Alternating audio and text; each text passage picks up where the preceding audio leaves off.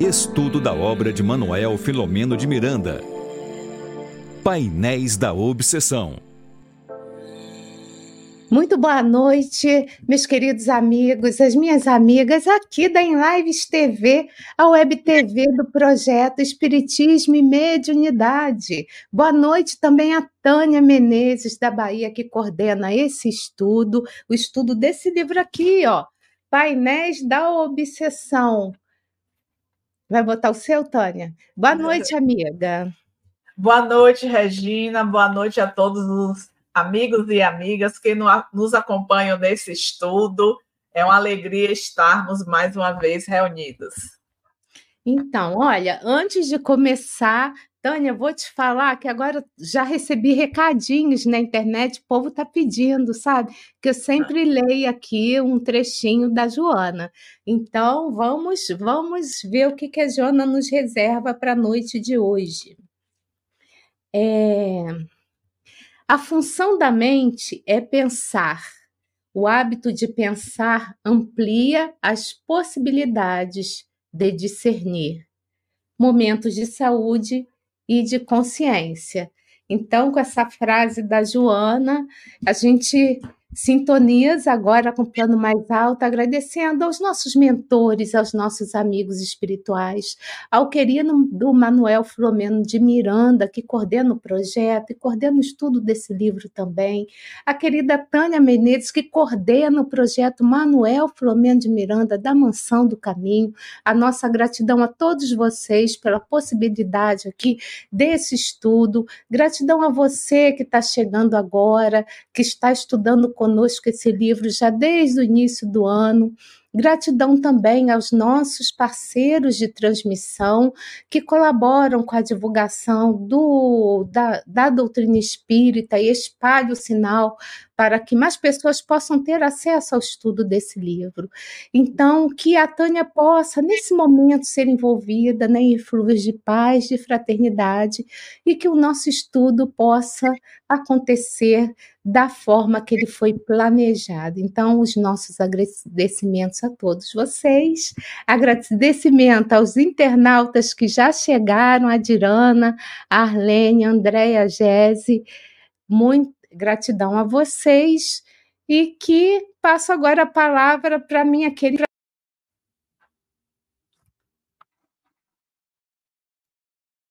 Você desligou no final o seu áudio. Está desligado o seu áudio. Não, não sou eu não, acho que você encostou aí, mas não tem problema não. Gratidão a você que chegou agora, que está estudando com a gente desde o início do ano. Acho que foi mais ou menos isso que eu falei. A palavra amiga, é toda sua, tá? Fica com Deus, ótimo estudo. Então, nós agradecemos mais uma vez por esta oportunidade de estarmos avançando em nosso estudo. É, Andréa Jesse, ela colocou que é a primeira vez que está ao vivo. Que bom, Andréa, você conseguiu, você é, de que cidade, você não é do Brasil por estar ao vivo. Que bom que você está aqui conosco. Então, nós estamos chegando à reta final. Eu estou dizendo nesses dois últimos encontros, porque, de fato, o nosso livro ele tem 32 capítulos e nós estamos hoje estudando o capítulo 28. Lembrando que é, estudamos anteriormente a recidiva de Argos, para quem está nos acompanhando pela primeira vez, é, a Andréa colocou que ela é de Blumenau e Ciomara assistindo em Portugal. Bem-vinda, Ciomara, ao nosso estudo. Então, Argos, ele teve tuberculose pulmonar, ele fez uma cirurgia para extração do pulmão. O livro relata a técnica de sobrevida, onde ele recebeu uma cota de fluido vital para poder viver por mais cinco anos, e nós acompanhamos Argos não atendendo ao planejamento que foi elaborado para ele. Então, estudamos anteriormente a recidiva, ele recebe, é, ele recebe a fluidoterapia, e neste capítulo de hoje, que é intitulado Providências de Emergência, nós vamos de fato nos detendo a essas providências que o mundo espiritual tem para todos nós. Este é o grande detalhe. Argos ele não foi privilegiado por ter recebido a moratória e depois ele chegar e estar é, numa terapêutica para que ele possa ser bem sucedido. Então, este, é, esta é a primeira é, colocação que nós queremos trazer, exatamente para que nós possamos estar atentos àquilo que foi o propósito estabelecido, se estamos de fato cumprindo com este propósito, e se nos afastamos, a divindade ela está a todo instante investindo para que nós retomemos o nosso caminho e sejamos bem-sucedidos na nossa na nossa encarnação. Eu queria, por favor, Regina, que você colocasse o livro, porque eu queria iniciar é, refletindo sobre o que Filomeno coloca nesse segundo parágrafo, né? Os esposos, lembrando que Áurea é a esposa de Argos, Áurea ela é, se mostra bem mais amadurecida espiritualmente do que ele, mas ela precisa fazer uma viagem e ele sente falta desta ausência por conta da viagem que ela faz.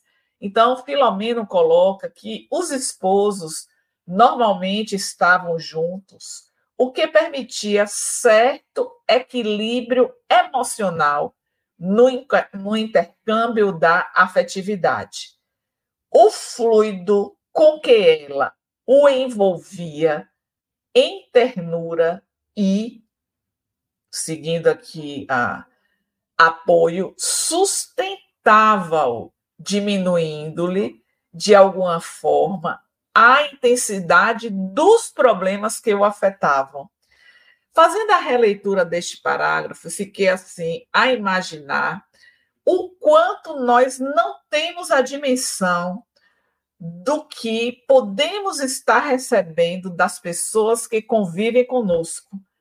Olhe como Miranda faz o destaque deste envolvimento que Áurea ela permitia abrandar as dores do seu esposo por conta daquilo que nós falamos, ser amadurecida, é mais amadurecida espiritualmente do que ele.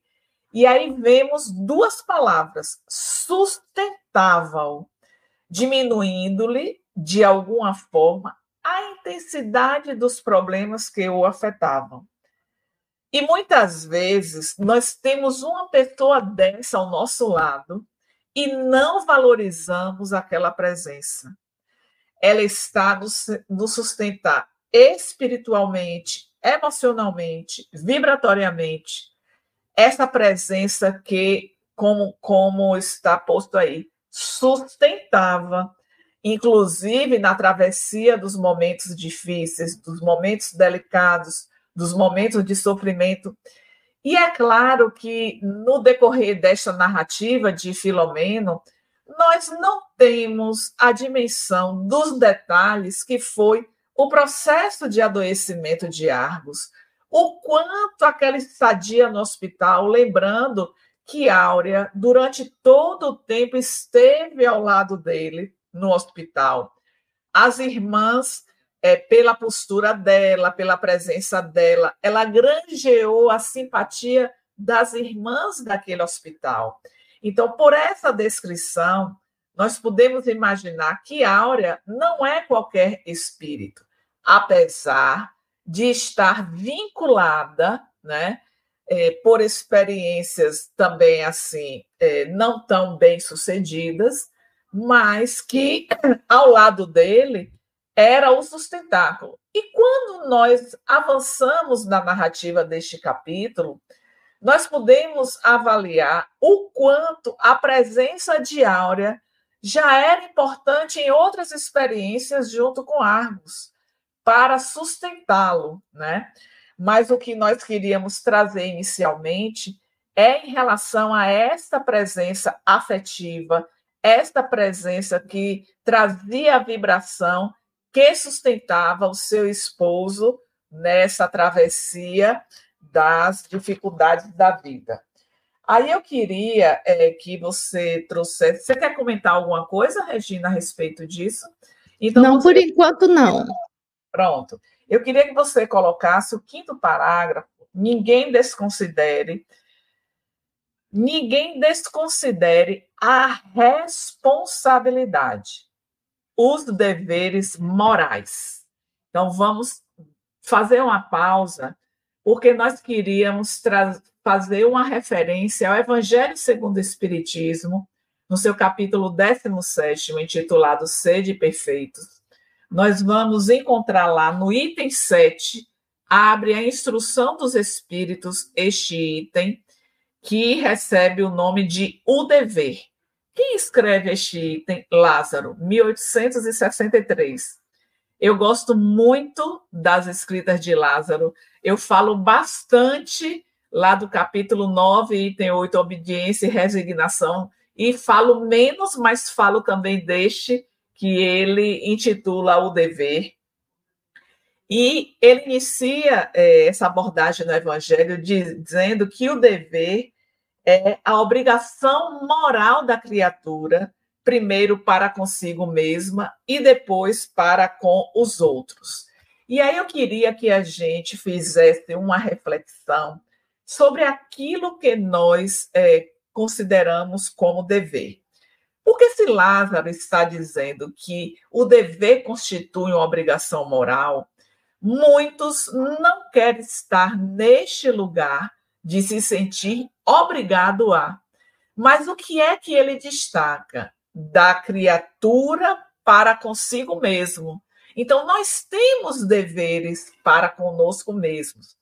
Mas esses deveres, eles não podem estar desconectados daquilo que é a nossa essência. Lembrando que fomos criados por um pai que é amoroso e que é bom, e que este pai colocou nesta centelha que habita em nós, nosso mundo íntimo, quais são as nossas obrigações. Então, nós precisamos primeiro estar intimamente conectados com aquilo que é o dever, né?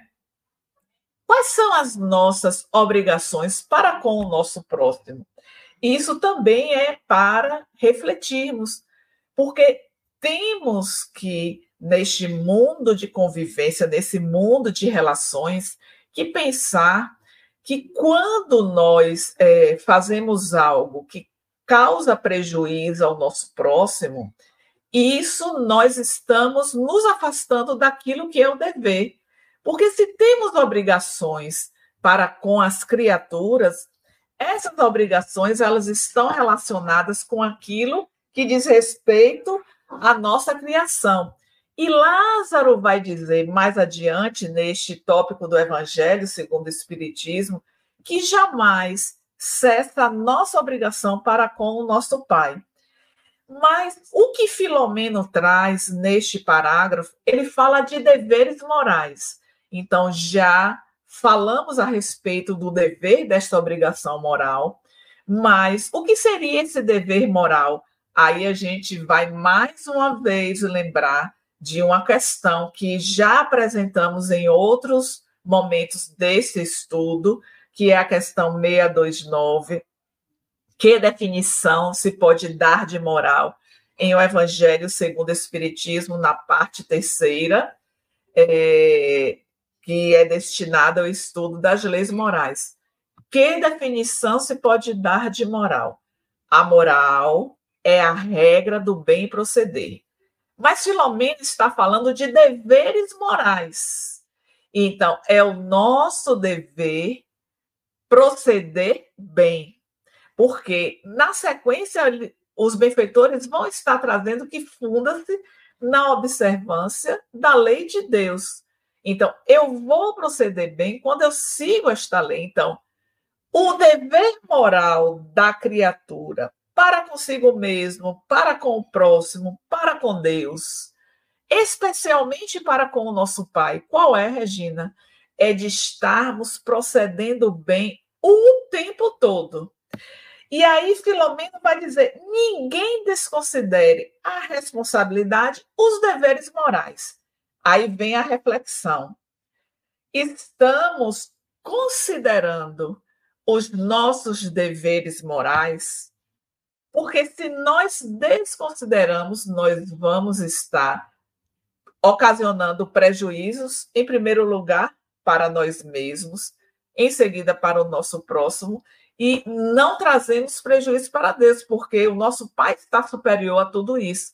Mas certamente, quando ele pensa no investimento feito para cada um de nós e não correspondemos a este investimento, então isso vai significar um atraso em nossa marcha, em nosso processo de crescimento. Ainda seguindo neste parágrafo, porquanto são eles os agentes que propiciam o crescimento do ser. Se a, a, a moral é esta regra do bem proceder e eu não procedo bem, eu não vou estar crescendo. Então, eu tenho que buscar esta responsabilidade em primeiro lugar, que é a nossa responsabilidade perante a vida, perante o compromisso que nós assumimos diante da nossa reencarnação.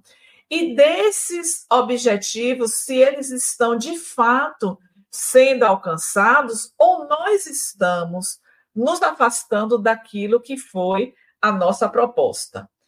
Na sequência, Filomeno diz: no rumo da libertação das mazelas que o prendem ao porto do sofrimento. Por que nós sofremos, Regina? Aqui está, só neste parágrafo, uma elucidação do nosso sofrimento. Responsabilidade, dever moral, crescimento do ser, se estamos de fato seguindo nesta direção. Então, por que, que nós estamos estudando aqui? Por que, que nós nos afastamos momentaneamente das nossas tarefas agora para acompanhar um estudo e aqueles que posteriormente vão estar fazendo isso? Porque o estudo ele está abrindo as portas da nossa mente, dos nossos corações, para que possamos, se momentaneamente nos afastamos do nosso caminho, retomarmos.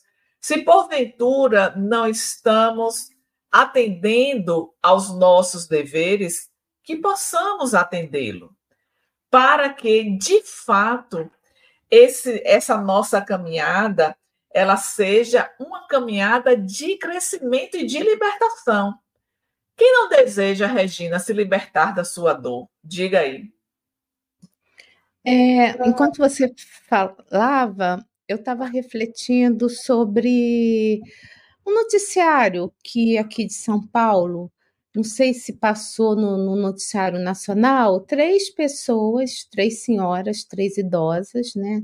de 70, 80, 80 e poucos anos, elas estavam indo para a missa no domingo e veio um carro em alta velocidade e desencarnaram as três.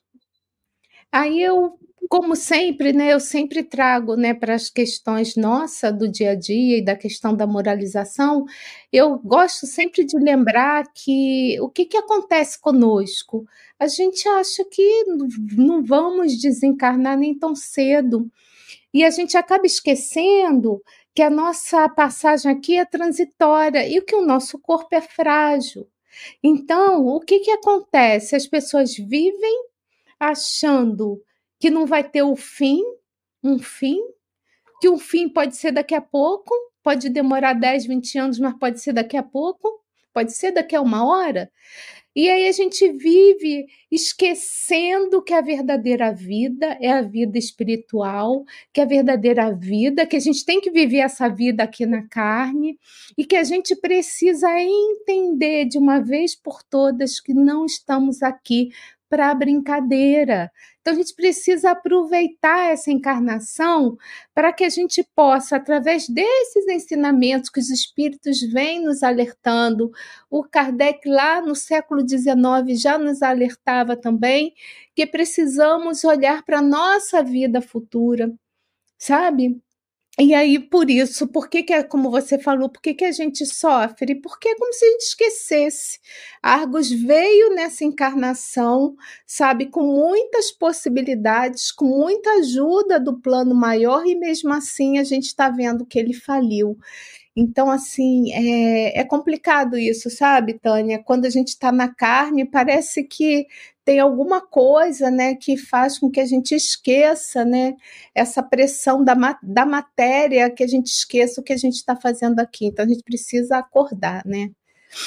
É, e pensando nesse investimento, que é um alto investimento. Primeiro, que no mundo espiritual nós temos todo um curso preparatório para o nosso retorno, exatamente para que nós possamos fixar em nossa mente, que é o nosso inconsciente, aquilo que é substancial, relevante, que vai fazer parte da nossa da nossa condução e do nosso sucesso. É por isso que esse investimento é feito previamente para que sejamos bem-sucedidos.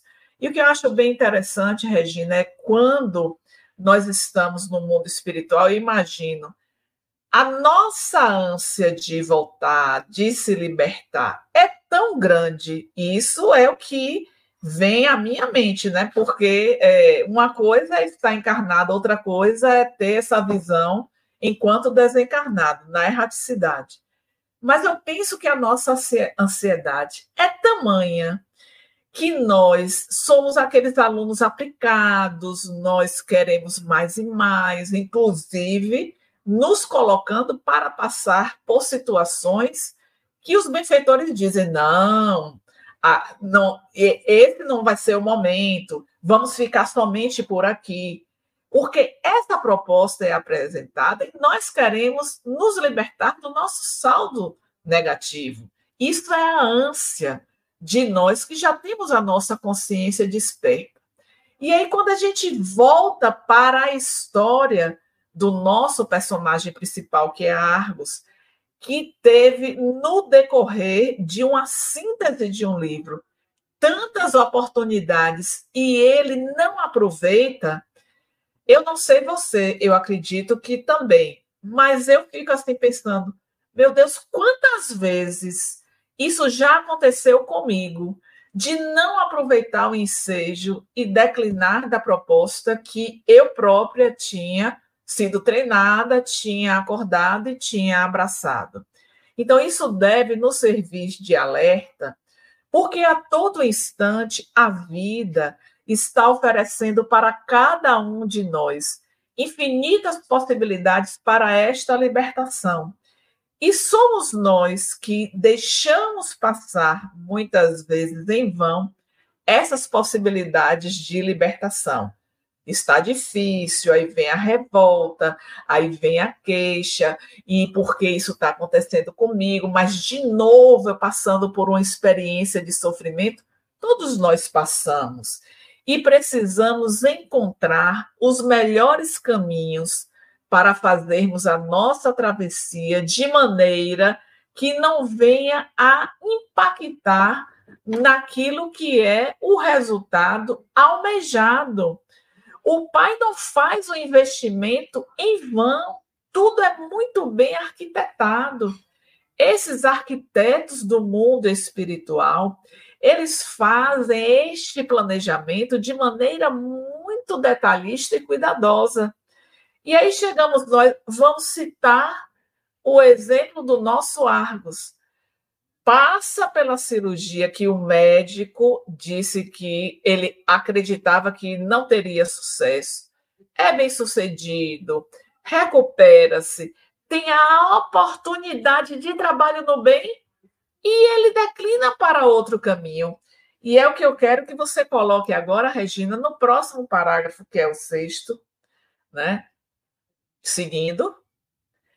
embora as dificuldades que lhe assinalavam a marcha, Argos era dotado de valores morais expressivos. O que a gente às vezes pensa, Regina, ah, está nessa condição, então deve ser muito devedor. Todos nós somos. Disso não tenhamos dúvidas do quanto somos devedores perante o nosso Pai. O seu equilíbrio conjugal e o respeito aos outros lhe granjearam títulos de enobrecimento que pesavam na contabilidade das suas realizações. Aí eu queria fazer um destaque.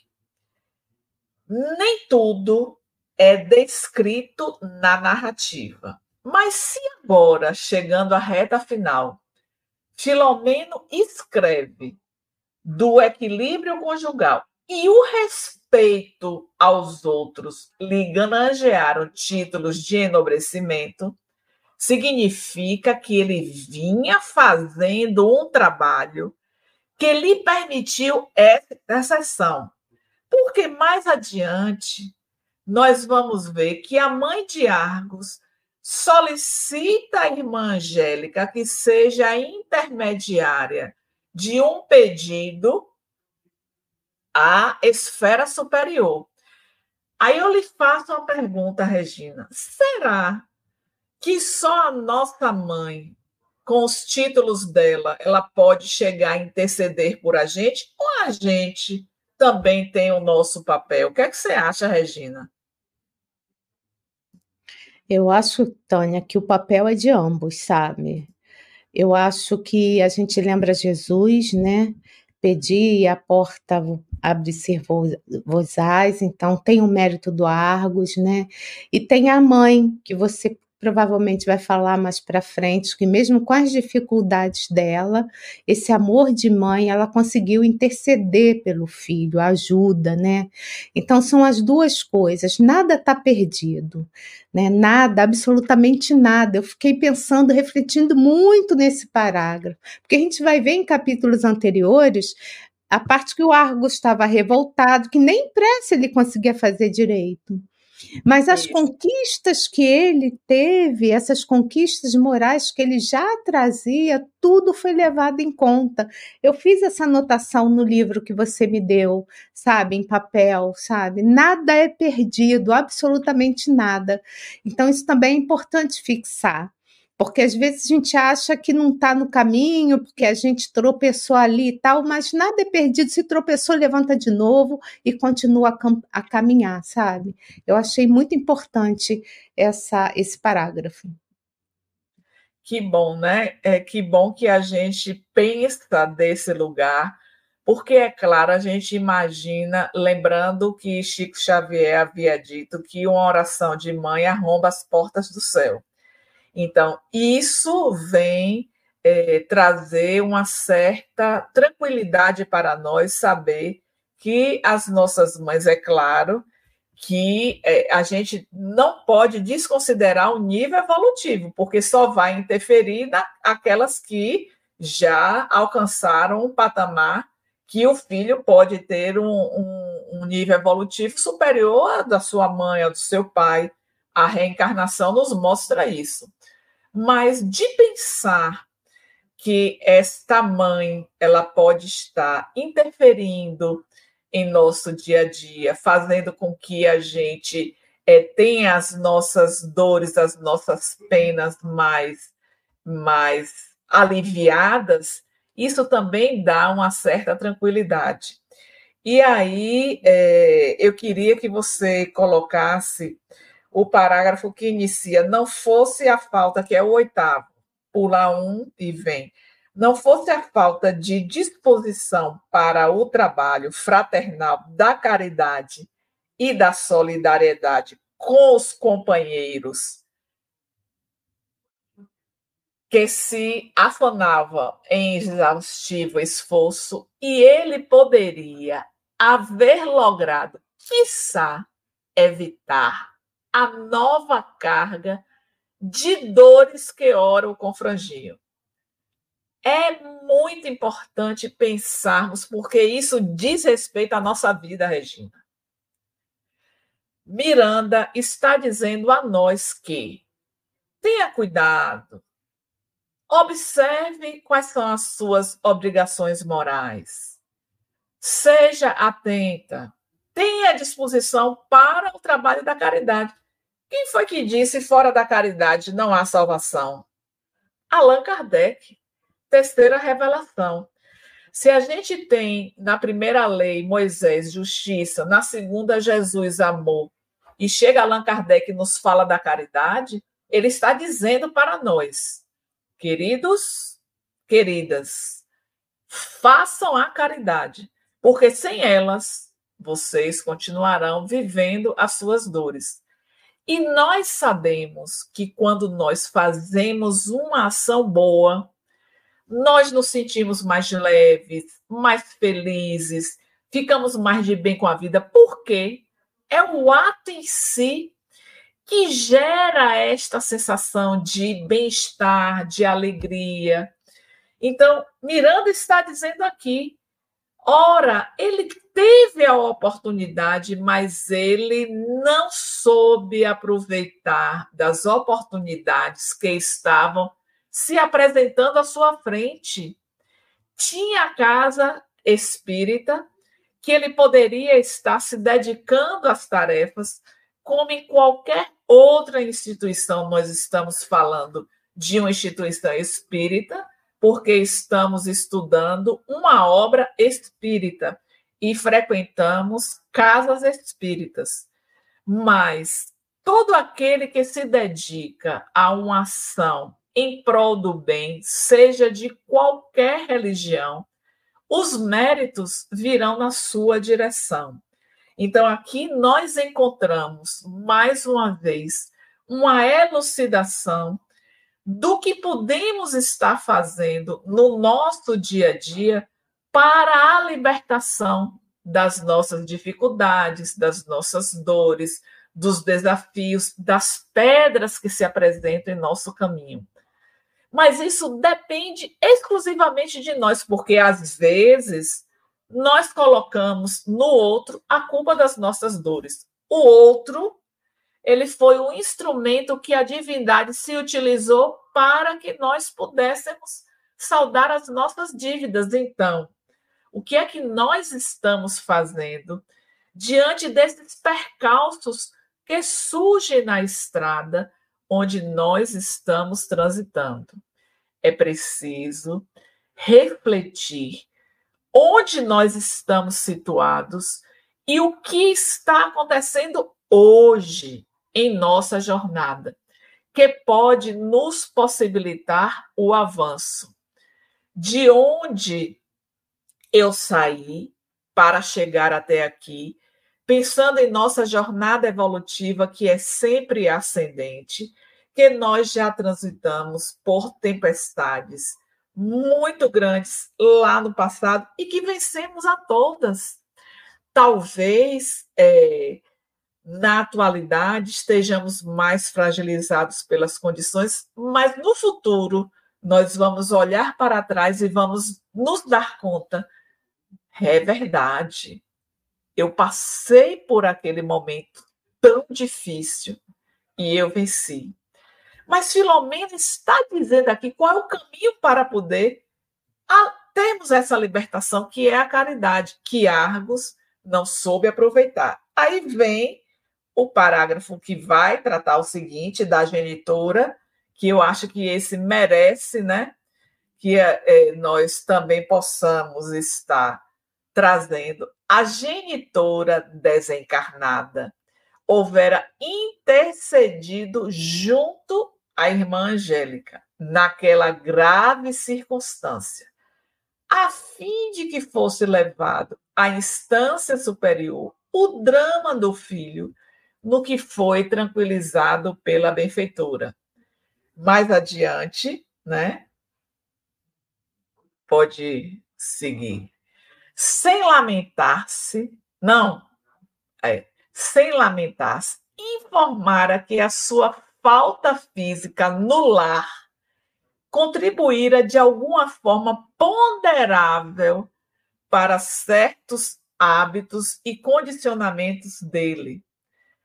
Isso, Regina, é só uma, um espírito lúcido tem esse reconhecimento. Porque muitas vezes a gente, quando está mergulhado na circunstância, não achamos que tivemos culpa naquilo que está acontecendo. Não, foi o livre-arbítrio. Ele escolheu e eu estou isento porque eu fiz a minha parte. Será? Quando nós é, aprofundamos mais as questões que dizem respeito à lei de causa e efeito, nós vamos compreendendo melhor que não existem culpados, que são as nossas escolhas que geram os resultados de tudo que acontece na nossa existência. E aí vem a pergunta: qual tem sido as escolhas que estou a fazer no meu dia a dia? Para aquelas que são mães ou pais, maternidade, paternidade. Essa superproteção que às vezes acontece, ou declaradamente a preferência de um em detrimento do outro, isso de fato vai gerar é, discordâncias, conflitos, ciúmes. Mas nós precisamos cuidar para não proteger demais. E na hora que surgirem os embates da vida e que não tiver a mãe, o colo da mãe e o colo do pai do lado, não vai conseguir superar a dificuldade que a vida está a apresentar. Então, isso é algo que precisamos pensar no quanto estamos preparando os nossos filhos para que eles possam, diante da dor, eles também fazerem as suas travessias. É claro que quem de nós, Regina, não deseja um acalento, não deseja uma palavra de conforto, aquele colo de mãe, porque o colo de mãe é colo de mãe, né, Regina? Então, todos nós desejamos, mas nós precisamos aprender a enfrentar as questões da vida, porque lá adiante a nossa mãe pode ter desencarnado e aí eu vou ficar como? Se o tempo inteiro eu tive a minha mãe que foi super protetora e agora eu não tenho, aí eu vou cair, aí eu vou me equivocar, aí eu vou me revoltar, aí eu vou me comprometer, aí essa dor vai se tornar maior. E quem vai responder somos nós mesmos. Então é preciso estar tendo este olhar, porque às vezes nessa superproteção nós estamos tomando o lugar do outro não estamos falando de criança, vamos falar já de adolescentes, de adultos jovens que precisam criar responsabilidades. Olha a palavrinha que lá atrás Miranda falou: responsabilidades e deveres morais. Então, eu não posso tomar o lugar do outro, eu preciso deixar que o outro assuma aquilo que é o seu dever, que é a sua responsabilidade. E que bom que seja este dever moral. Que bom que nós possamos educar os nossos filhos para o caminho do bem. E aí nós queremos recordar, por exemplo, de uma grande dificuldade que tem sido hoje para a docência o uso do aparelho celular. Nós ouvimos, ouvimos relatos de docentes que ensinam em escolas particulares e que é, eles não podem estar usando o telefone celular e vem alguns que se utilizam da sua posição para poder coibir o professor e, e ser permissivo com o seu filho. Então, vem esta tomada de decisão que vai à frente daquele que está no processo educativo, e nisso vamos crescendo sem limites. E vamos atropelar as pessoas, porque os nossos pais fizeram isso e eu aprendi que isso era certo. Mas onde o nosso dever moral? Conforme diz Lázaro, é a obrigação da criatura primeiro para consigo mesmo, depois para o seu próximo. Então, nosso primeiro dever é o de respeitar o outro, é de estar, né, sendo, é, não sendo conivente com aquilo que nós sabemos que não é o caminho do bem, mas também de alertar. Então, se na minha função enquanto docente eu tenho este papel, eu preciso me colocar, mas hoje nós estamos sendo impedidos até de fazer esta formação moral em algumas circunstâncias por conta deste posicionamento. O que você acha disso, Regina? Eu sempre demoro para responder porque eu vou e ligo o microfone de novo, né? É, eu, eu acho que é, tem tudo a ver com, com o que você falou com o capitalismo, eu acho que as pessoas que, infelizmente, na materialidade das coisas, o dinheiro, a posição, o poder, nesse planeta de provas e expiações em via né, de regeneração, ainda contam muito, então os valores estão invertidos. Né? Lembro também de Joana de Ângeles, que, que fala em um dos seus livros, eu não me recordo agora qual, que quando há né, muita há muita repressão no passado, depois vem a libertinagem, né? Porque ficou reprimida, reprimida aquela educação muito reprimida, palmatória, né? O, os jovens tinham que ficar adultos mais cedos e aí depois vem a liberdade, essa liberdade desenfreada, onde o capitalismo está à frente de tudo, que a gente vive ao redor, né? Das questões materiais do dinheiro e aí se, a gente está perdido, né? Porque esse relato que você falou dos docentes é um relato que a gente vê que é muito comum por aí, né? É, as pessoas, você hoje a gente vê é, professores depressivos, professores afastados porque são tão depreciados na sua função que eles não conseguem levar à frente o seu trabalho. Então a gente precisa refletir sobre isso, né? O que estamos fazendo com a, com a educação dos nossos filhos? Quais são esses valores que estamos dando para eles? Eles, porque é a responsabilidade cabe a nós pais educar os nossos filhos, não é de mais ninguém não. A escola até ajuda, mas a responsabilidade é dos pais. Então, o que estamos fazendo com os valores morais que acreditamos, mas que na hora de conversar com o nosso filho, a gente acaba, muitos de nós, não todos, passando a mão na cabeça. Então, é preciso refletir qual o papel da família aí nessa questão mais ampla da educação para um mundo melhor, né? É, e aí eu queria voltar para o que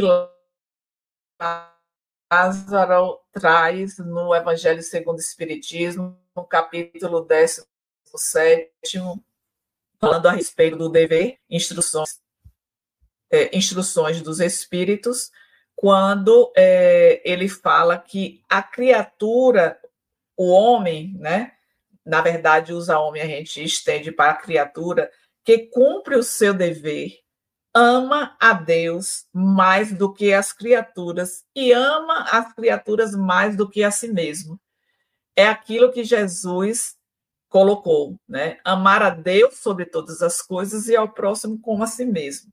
Então, se nós estamos cumprindo o dever, nós estamos amando a Deus mais do que as criaturas e as criaturas mais do que a si mesmo. Então, está muito distante daquilo que é o egoísmo. Então, é isso que nós precisamos é, nos, nos sustentar, nos firmar neste cumprimento daquilo que é a nossa obrigação moral e não nos afastarmos da da nossa da nossa essência da criação, deste amor íncito em nós e do, do, do compromisso com o atendimento àqueles que são colocados à nossa frente, para que possamos ser bem-sucedidos na nossa libertação do passado delituoso, dos equívocos que tivemos, só através da caridade é o caminho. E aí é, eu queria fazer um comentário que Miranda destaca sobre a simpatia que ele teve em relação à mãe de Argos. Então, foi o primeiro contato, pelo menos até este capítulo, né? Não houve, não houve menção em relação a esta a esta presença da mãe dele.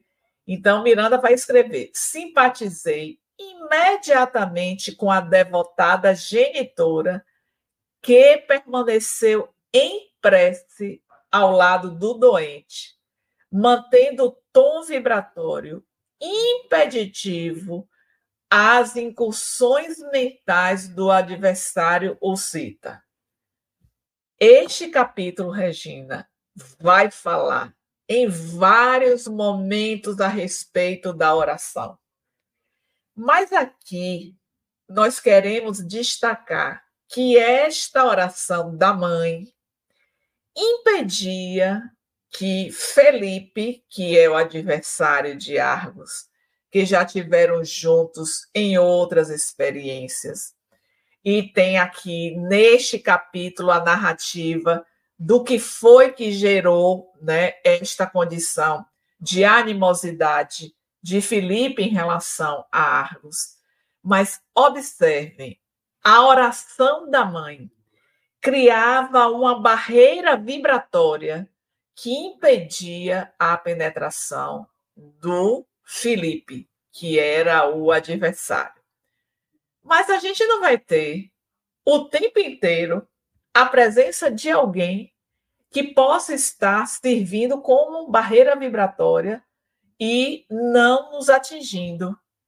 E daí, o que é que a gente precisa fazer é o nosso trabalho constante, o nosso trabalho, inclusive de estarmos em oração mais vezes. E aí vem a pergunta: em que momentos da nossa existência nós estamos nos dedicando à oração? O quanto estou fazendo este investimento? Porque se eu considero relevante, o investimento ele é alto. Mas se eu não dou o valor devido, eu também vou estar desprotegido. Aqueles, por exemplo, que já tiveram as suas mães é, partindo para a verdadeira vida, certamente é, a gente sente neste vínculo da oração a proximidade, a presença, mas é preciso lembrar, vamos trazer nosso lar. André Luiz, no mundo espiritual, a mãe se situava em uma zona muito mais elevada e que precisava, né, se desvestir para chegar ao encontro com André Luiz, mas ele não conseguia ascender a esfera espiritual da mãe. Com trabalho a gente acende. É muito fácil para quem está no patamar superior chegar até nós. É claro que precisa também é, chegar, se condensar para ser perceptível. De estar, se transita, né? Mas vamos imaginar a presença desta mãe ali, que reconhecia as suas fragilidades, reconhecia que ele estava naquela condição porque ela não foi o quão deveria ser quando esteve encarnada, mas estava fazendo seu esforço para interceder. E a irmã Angélica, que é este ser espiritual que nos acompanha em todos os capítulos desta narrativa de Miranda, estava também oferecendo o suporte. Certamente tinha ligação afetiva para estar neste investimento. Ou é aquele anjo guardião que se coloca à nossa disposição para nos acompanhar e que nós possamos é, ser bem-sucedidos em nossa caminhada.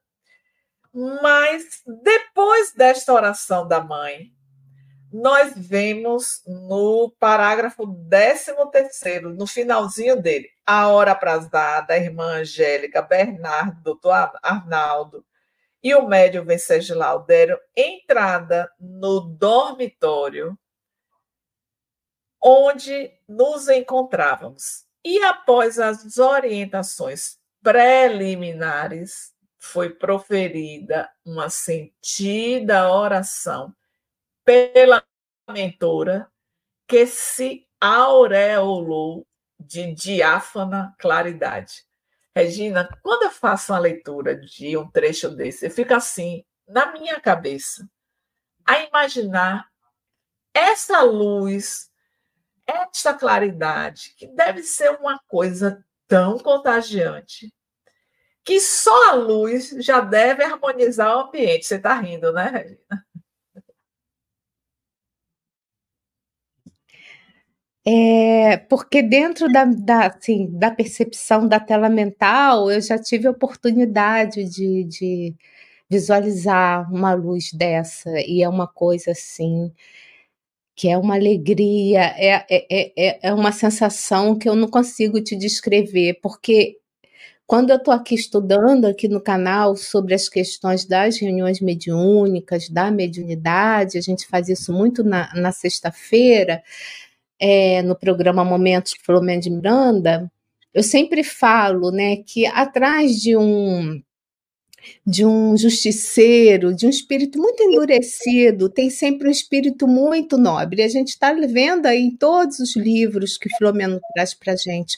Uma mãe, né? É, é, muito, é muito mais a gente vê as mulheres né? Isso aí assim é fato do que os homens. Mas então sempre tem esses espíritos nobres, né? E quando a gente consegue perceber que a gente percebe um terço daquilo, a gente fica com, com, com a visão da tela mental assim o tempo inteiro, como porque assim é para a vida inteira.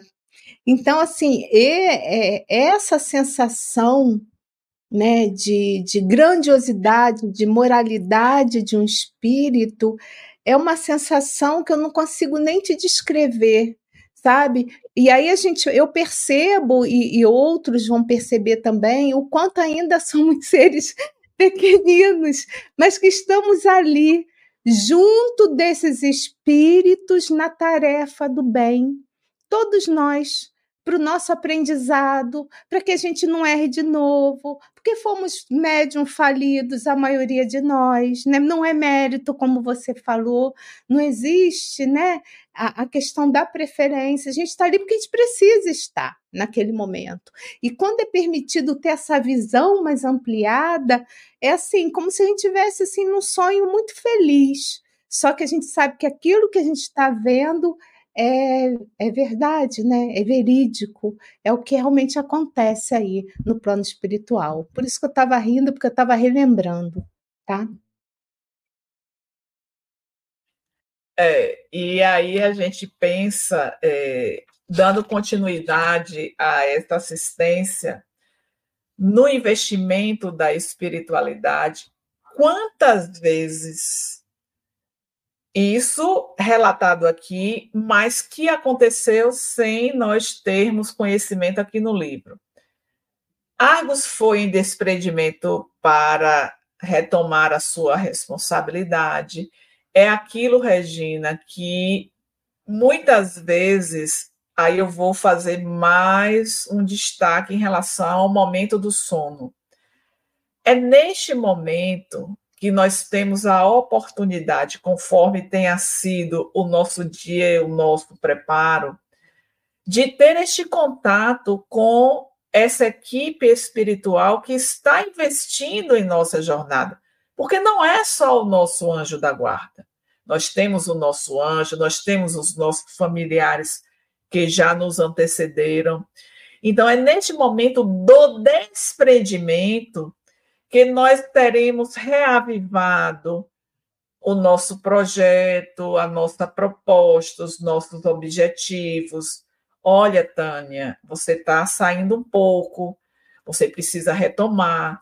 Então, isso vai reavivando, mas eu preciso me permitir este momento no mundo espiritual. Mas eu passo o dia cheio de coisa, eu não me permito a oração, estou sempre na angústia, na irritação, é, com raiva e essas coisas que fazem parte da natureza humana. E nós não trabalhamos a nossa mente, o nosso pensamento, para que ele fixe mais as ideias otimistas. Deixamos que o pessimismo invada, tome conta. Então, tudo isso nos afasta desse momento e a gente vai ver na sequência que há Argos mais uma vez em desprendimento esteve, né?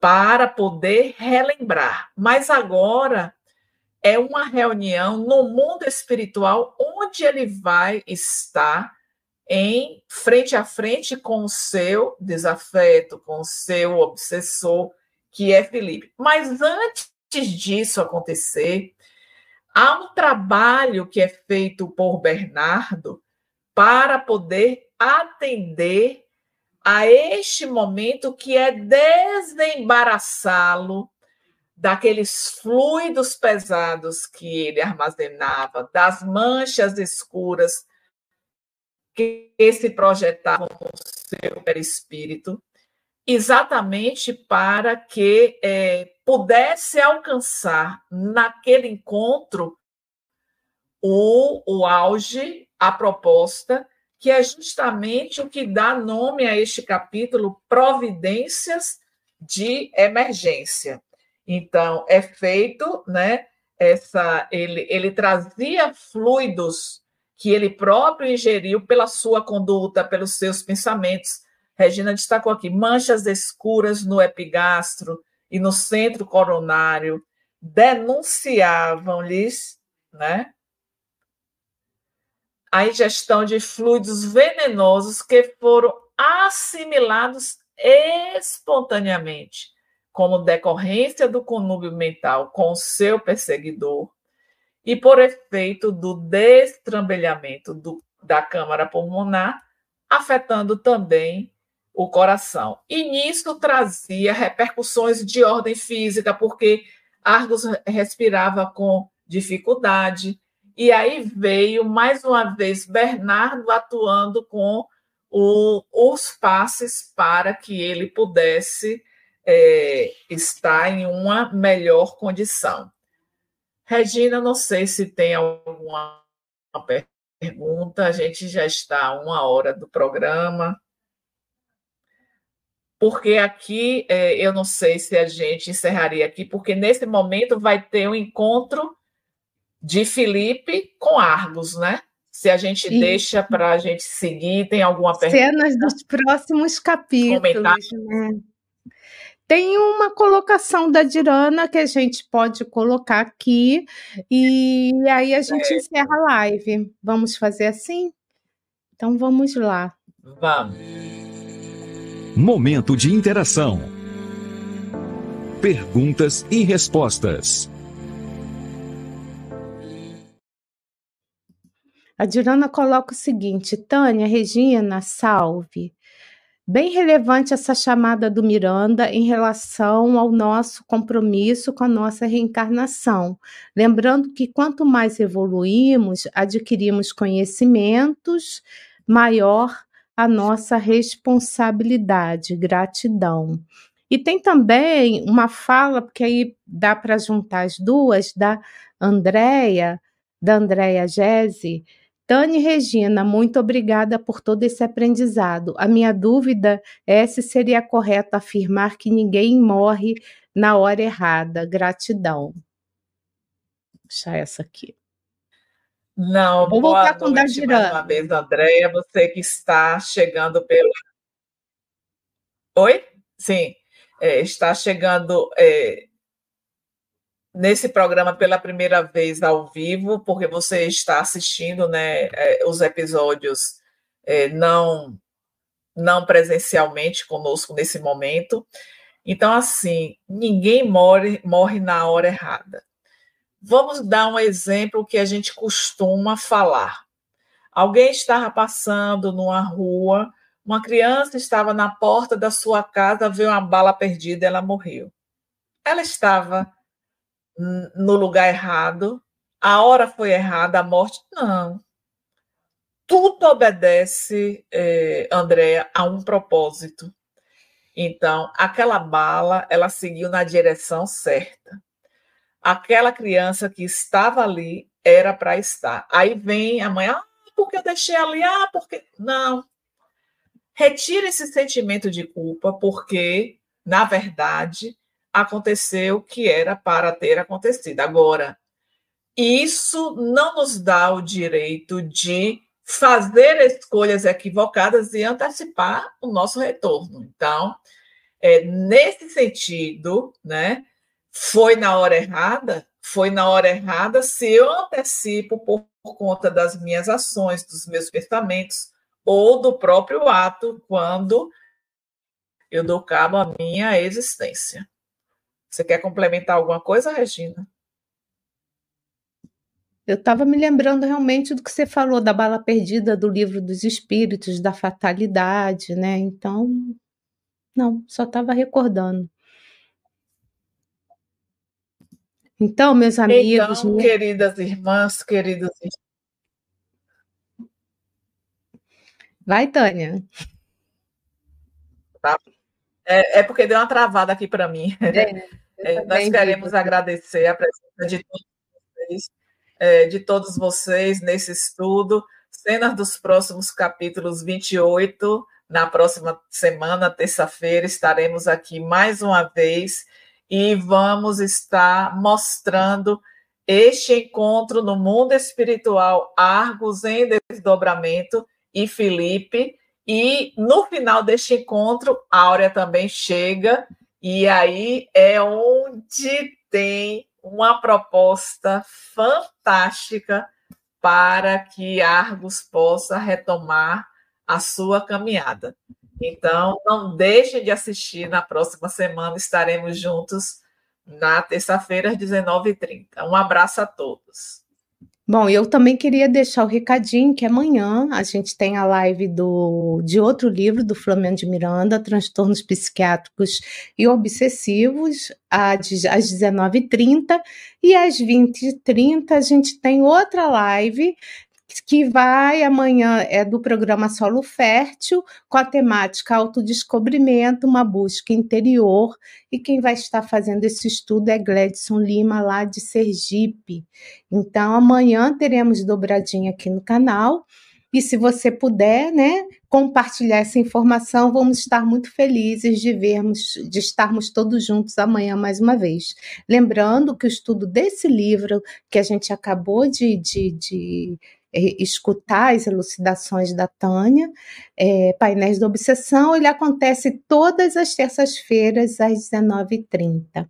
Então, se você gostou desse estudo, dê o seu joinha, compartilhe esse vídeo, inscreva do nosso canal em Lives TV Espiritismo e Mediunidade, porque dessa forma o motor do YouTube vai fazer que mais pessoas possam ter acesso a esse estudo. Então, que vocês possam ter uma ótima noite, né? Uma ótima semana e quem puder, estaremos juntos amanhã mais uma vez. Beijo, Tânia, fica com Deus e até breve, até semana que vem para você. Estude conosco. Faça parte da família Espiritismo e Mediunidade. Em Lives TV.